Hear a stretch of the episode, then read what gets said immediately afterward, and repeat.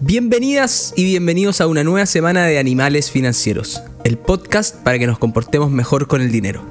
La idea es que te ayudemos a perderle el miedo, a enfrentarlo y a invertirlo bien. Somos Pablo Riedeman y Francisco Verdugo y si les gusta lo que estamos haciendo, recuerda apoyarnos dándole seguir al canal y si no te quieres perder ningún capítulo, puedes aprovechar de apretar la campanita. Con esto partimos una nueva semana de Animales Financieros. Bienvenidos, animales.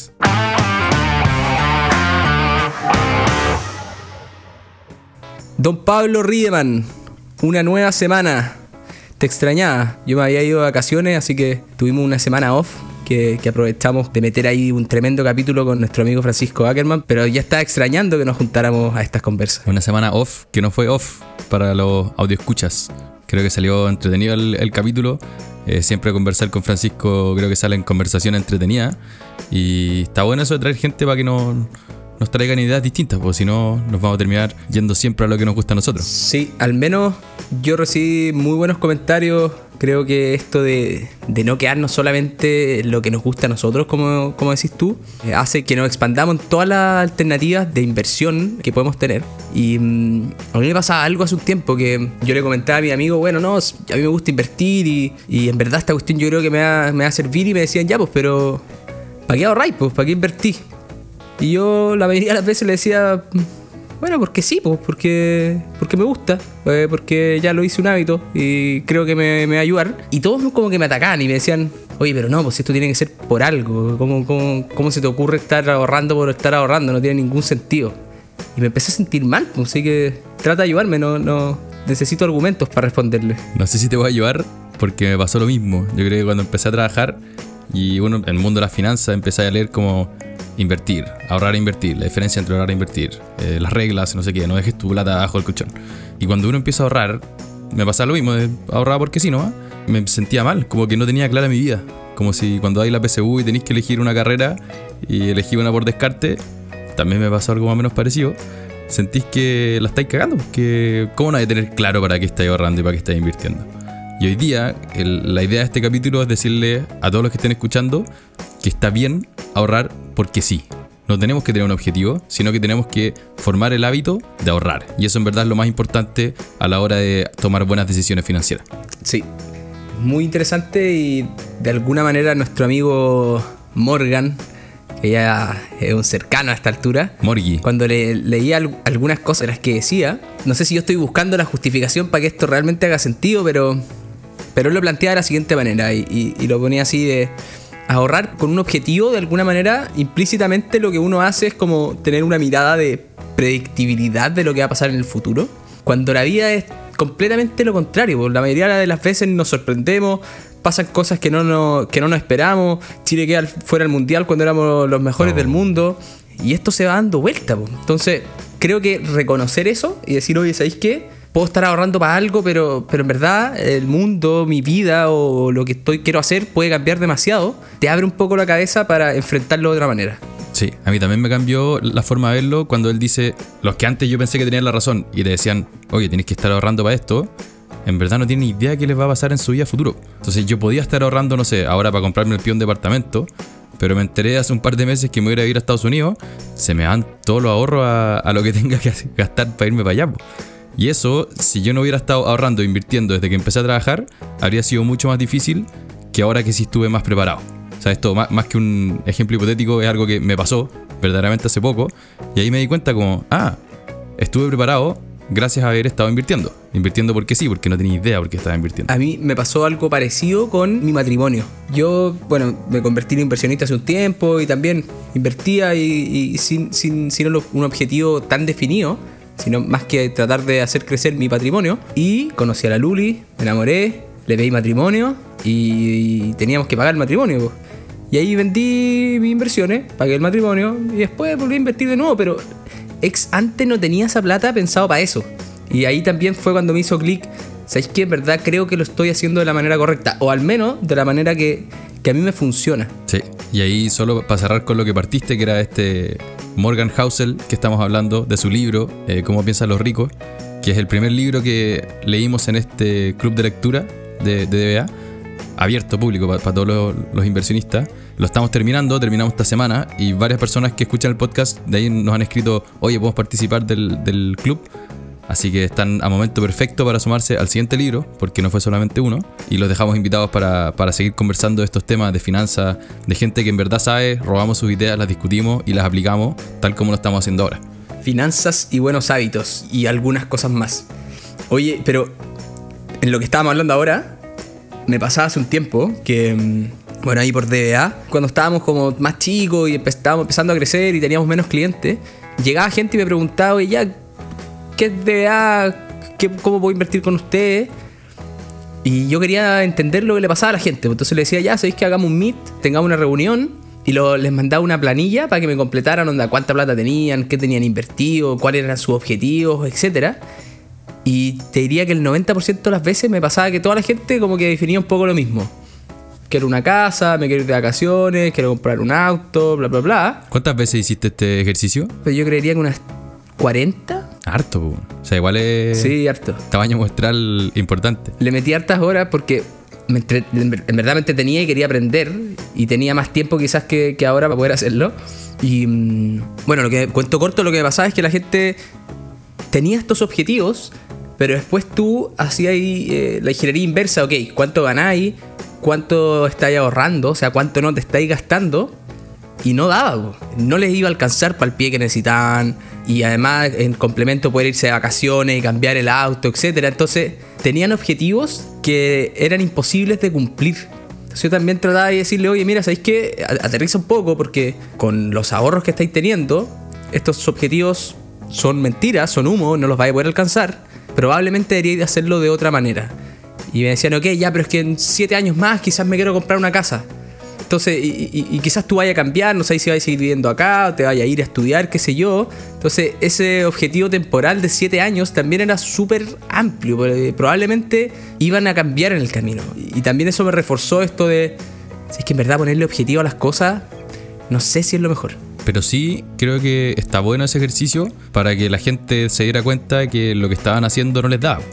Independiente, ahorra por ahorrar para tener la flexibilidad, pero si yo me quiero comprar una casa de mil millones de pesos y estoy ahorrando 10 lucas al mes y creo que voy a llegar, estoy mal. Entonces necesito que alguien, el Francisco Verdugo de, mi vida, me diga, no, pues compadre, eh, tenéis que ahorrar un poquito más, apuntar a una casa más chica, y ahí sí ya te creo que podemos llegar. Y ahí tomando otro punto de- del amigo Hausel, que dice que cuando uno empieza a invertir, empieza a ahorrar, empieza este mundo financiero, no importa tanto cómo te vaya en las inversiones. Podéis tener retornos geniales, 10, 15, 20%, pero importa mucho más cuánto eres capaz de ahorrar. O sea, tu tasa de ahorro es más importante que tu tasa de retorno. Entonces a estas personas me imagino que parte de lo que tú le, le decías después era bacán, buen objetivo, pero duplica tu tasa de ahorro. Y invierte a largo plazo y quizás vaya a llegar. Este, esa tasa de ahorro que tiene mucho que ver con el ego. ¿Por qué Al gastamos? final, una vez se compra más cosas de las que necesita. O también ahí da algunos ejemplos muy buenos de el gallo que se compra, no sé, pues el Ferrari, el Porsche, y no tiene la plata quizás para hacerlo. Y está buscando ego, está buscando mostrar que quizás tiene o que le va bien. Y lo daba vuelta y decía, el gallo que tiene el Ferrari, y quizás hagan el ejercicio ustedes también, uno no mira quién va manejando, mira el auto. Eh, y esa cuestión de... Y se imaginan el auto. Claro, y se imagina el auto, pero en verdad el pelado que iba manejando ahí adentro, ni lo miro, me, o me da rabia, lo que sea, pero en verdad estoy admirando el auto. Entonces, buscar estatus a veces por esas cosas está completamente errado y hace gastarnos todo lo que tenemos, po, y nuestra tasa de ahorro se va a cero, o a veces a negativa. Porque te das cuenta que tenéis que pagar el permiso de circulación del Ferrari también. Y los frenos, Durísimo. y el seguro, y suma y, y no para. Y, y bueno, y si eso lo, lo- lo veis con muchas cosas, no sé, ropa así carísima, o restaurantes carísimos todas las semanas, o vacaciones porque tenéis que subir fotos a Instagram, se te puede ir de las manos muy fácilmente. Y, creo que, además, ahí quiero, y quiero ser bien cuidadoso con esto, porque obviamente que hay diferencias en los estratos sociales y los niveles socioeconómicos. Pero alguna vez vimos, y yo creo que tú te acordáis mejor que yo, que esto les pasa al gallo que es muy millonario y a las personas que no tienen tan buena situación económica, es algo bastante transversal. Probablemente el gallo que tiene mucha plata, que gana mucha plata, es muchísimo más irresponsable porque tiene más y podría. Lo tiene todo. Exacto. Pero es algo bastante transversal. No sé si te acordáis de los números. Sí, pues me acuerdo de esa entrevista o encuesta de la Academ de febrero del 2020 que nos llamó tanto la atención esa encuesta de la Academ que terminamos haciendo una charla que se llama La Carrera, se la vamos a dejar ahí en, el link del, del capítulo, que parte de esta premisa de entrevistan a mil personas en Chile y les preguntan cómo llegan a fin de mes, si llegan con plata de sobra, si llegan justo o les falta. Y el resultado era que la mitad más o menos llegaba justo, un 20% podía ahorrar y un 30% no alcanzaba.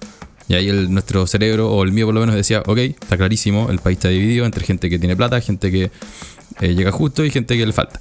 Pero después eh, lo más entretenido de esa en- encuesta era que te la dividía por estrato socioeconómico y en, incluso en el estrato más alto había un 20% de las personas que no llegaba a fin de mes y también cerca de la mitad llegaban justo. Entonces ahí uno se da cuenta que esto no es ingreso, no es cuánta plata me llega, sino que es cómo yo me comporto, lo que dijimos, cómo es el ego, cómo me hace gastar plata mi ego para ver cómo llego a fin de mes. Y eso es lo que más podemos controlar desde jóvenes, porque después, claro, todo eso va sumando.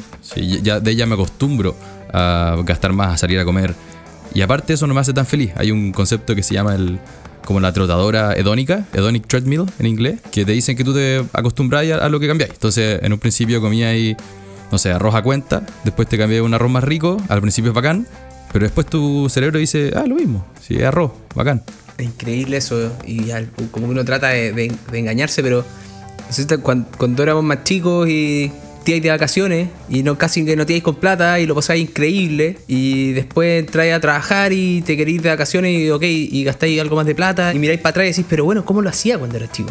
o cuando salíamos a carretear con no sé con dos lucas y lo pasáis increíble y ibais para todos lados no sabéis cómo llegáis a todos lados y funcionaba pero claro cuando vais ganando más plata y eh, vamos solo subiendo como el estatus al que queremos vivir de alguna manera y eso hay que controlarlo. Y para mí un ejemplo que a mí al menos me emociona un montón es el de la señora María. Y la señora María no he inventado. eh, la señora María es la, la- la señora que en la oficina, cuando estábamos en la oficina, hacía la limpieza y, y nos ayudaba con, con todas las cosas de, para que la oficina estuviera, estuviese limpia y todo. Y la señora María eh, es una persona humilde, de mucho trabajo que le ha costado. Y en un momento, porque nos llevamos muy bien, mi peuco me decía, y ahora... Después terminé siendo yo el peuco cuando te fuiste. Sí, no, sí. le- era fresca, un poco fresca la María, pero bueno.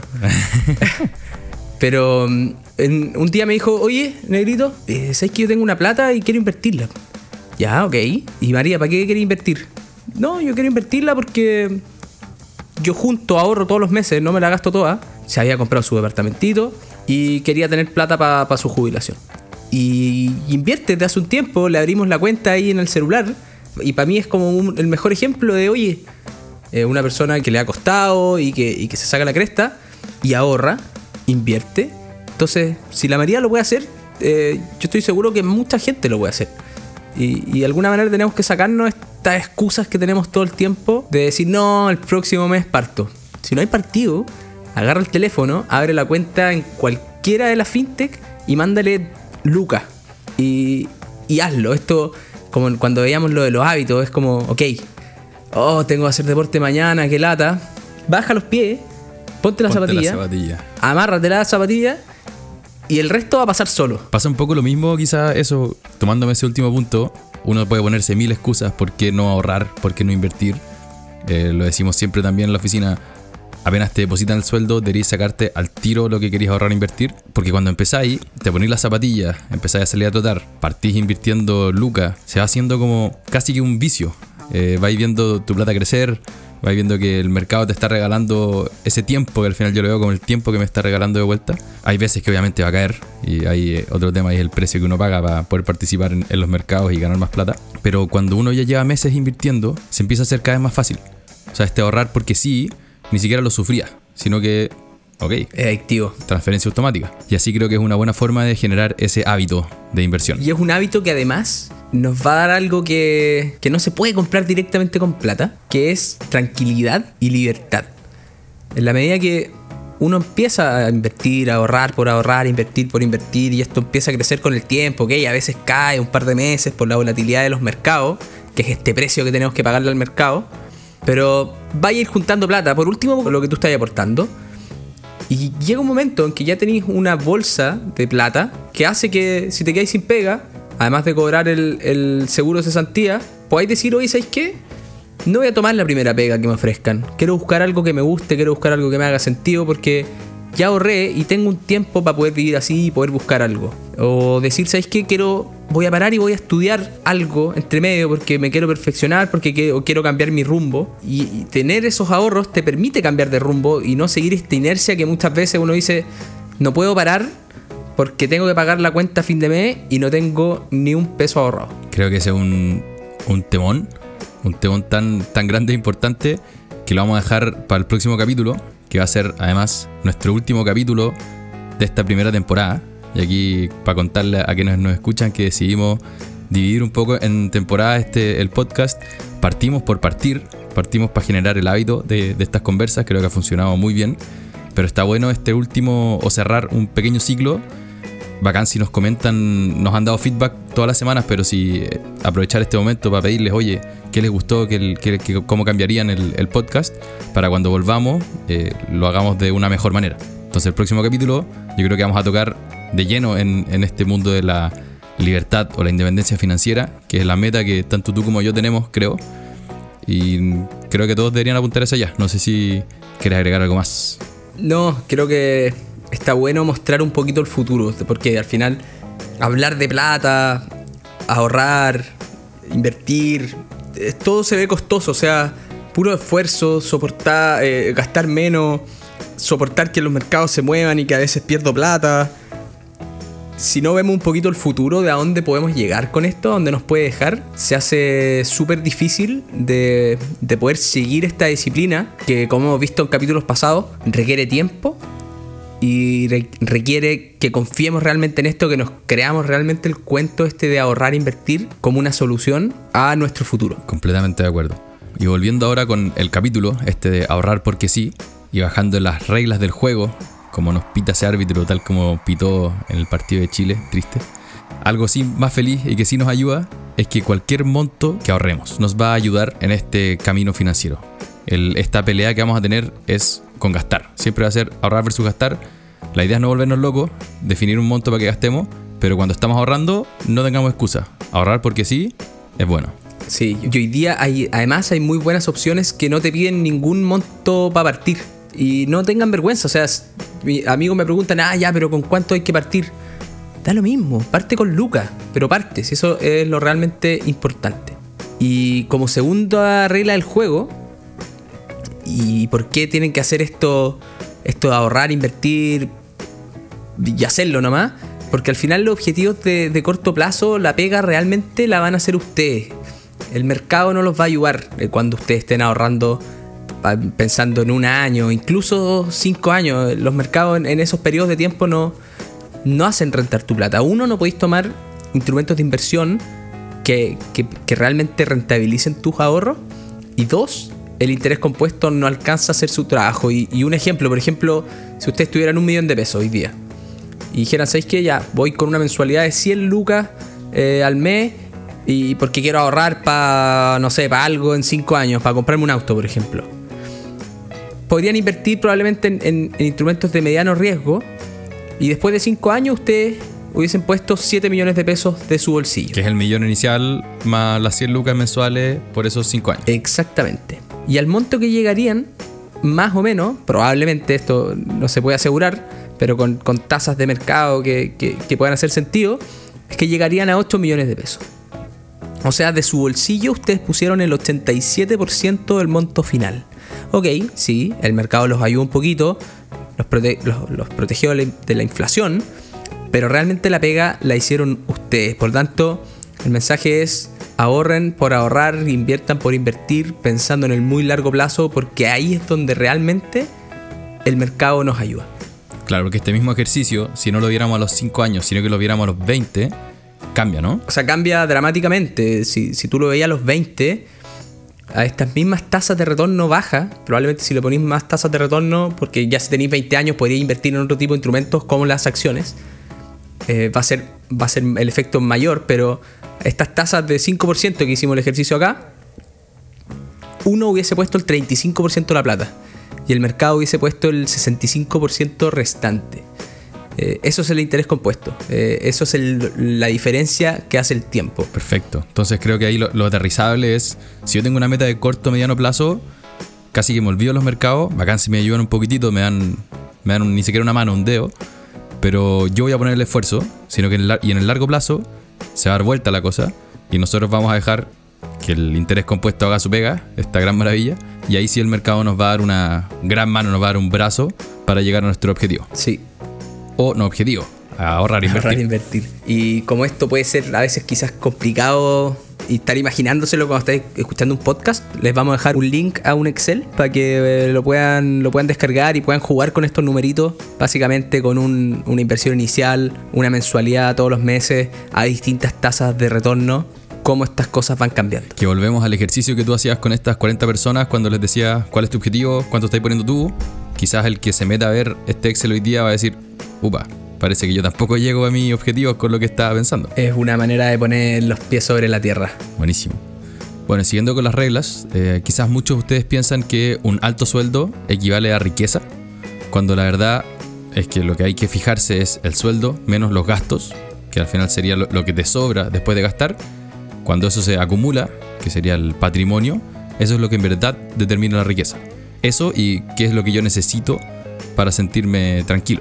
Así es, como dice nuestra amiga Sofía, esta Sofía de sabiduría de los, de los, De los yos, yos. que en verdad lo que uno tiene que hacer cuando recibe su ingreso a fin de mes, sacar una parte, ahorrarla y lo que sobra después de ahorrar, invertir, es lo que podemos dejar para gastar. En vez de hacerlo al revés. Y dejar al final de mes lo que nos quede para ahorrar. Es que si lo hacía al revés te lo vas a gastar todo, Pablito. Las tentaciones son muchas, muchos partidos de pádel, Me ha pasado. Me ha pasado. muchas comidas con amigos, muchas cuentas a veces que, que llegan nomás, pues y se van acumulando y uno no se da ni cuenta. Y con inflación, peor. Y está difícil, parece la cosa.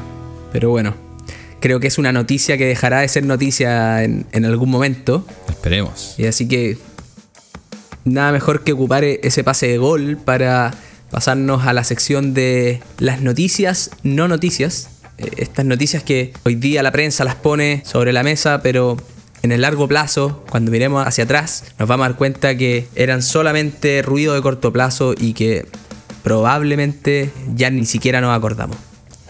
Y mm, la noticia que, que- que traigo esta semana es que se cumplieron seis años desde el comienzo de la guerra y al fin terminó. ¿Cómo?